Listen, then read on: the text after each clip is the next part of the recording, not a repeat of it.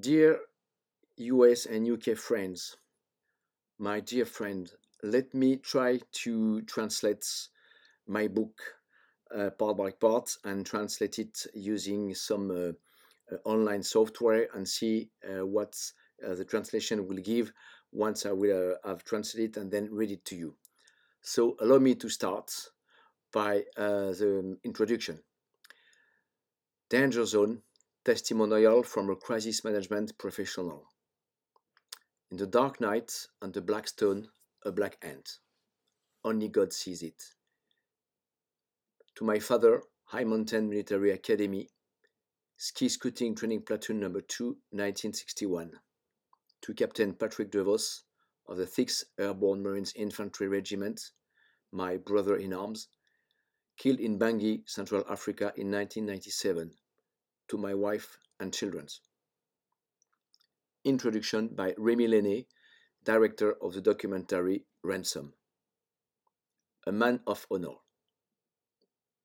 In this street of the spitting gun must walk a man who is not a killer, who is ne neither crazy nor frightened. He must be a complete man, a man like everyone else, and at the same time an exceptional man. He must be, to use a slightly stale phrase, a man of honor. Raymond Chandler, after World II, The Lady in the Lake, 1943. Discovering his book, I would say that one of the only things I have in common with David is our childhood reading, which undoubtedly helped to inoculate us with the virus of restlessness and adventure. Apart from that, David strikes me as a man apart. I am not much of a go getter. He is not afraid to go. He is not put off by the mud, the mosquitoes, the bad guys, or the things that keep me away from certain region. I am full of doubt, David reveals in actions. But I'm still unaware of all this when I set out to meet him.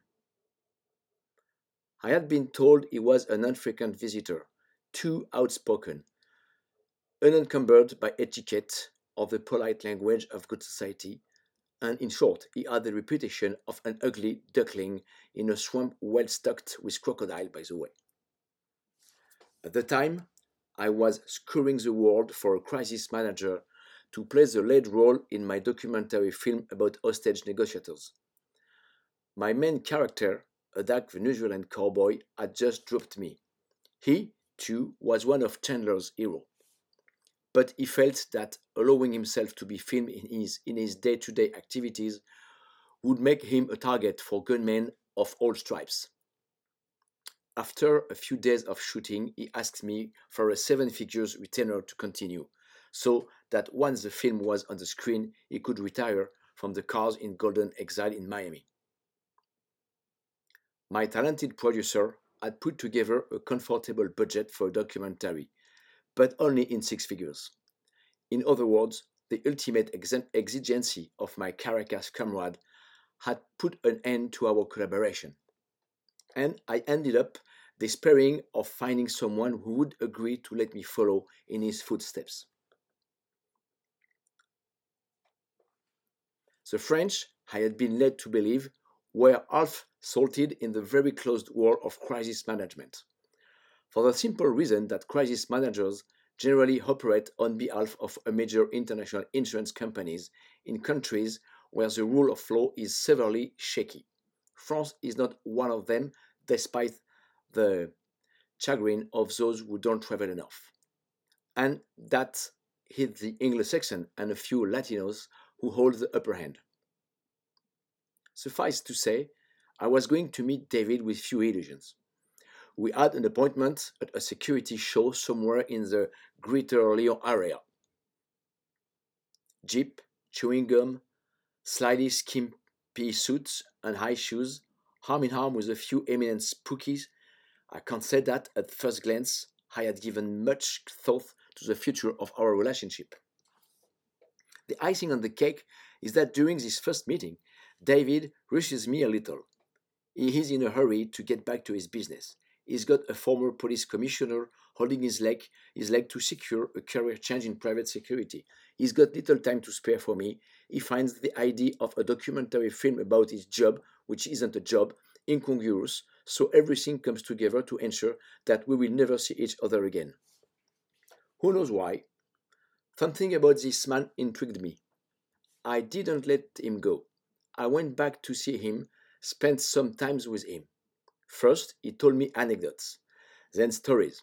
He ended up introducing me to a few contacts in his address book a South African, a former French legionnaire based in Nigeria, an Australian, two Danish, a Spanish, a British guy, and top of the top, the legendary Chuck, a Texan and former FBI chief negotiator who, as I progressed in my adventure, I would learn was a kind of godfather of crisis negotiation and hostage situation. I discovered from the quality of the welcome I received when I claimed him that David was an essential element in a sort of international brotherhood. I don't know if he felt sorry for me, if he was seduced by my relentlessness, or if he was finally moved by unfeasible film projects, but he agreed to take me with him on a mission. We went to Africa and got to know each other over and get to know and got to know each other a little better. He enlightened me on his profession, its codes, its subtleties, its traditions, what you can say, not much, and what you must keep quiet, the essential, whatever the cost.